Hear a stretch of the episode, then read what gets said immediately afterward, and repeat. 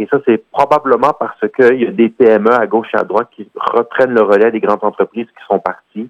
qui à coup de 10 ou 20 emplois embauchés à gauche et à droite, là, finissent par euh, avoir un effet substantiel sur l'économie.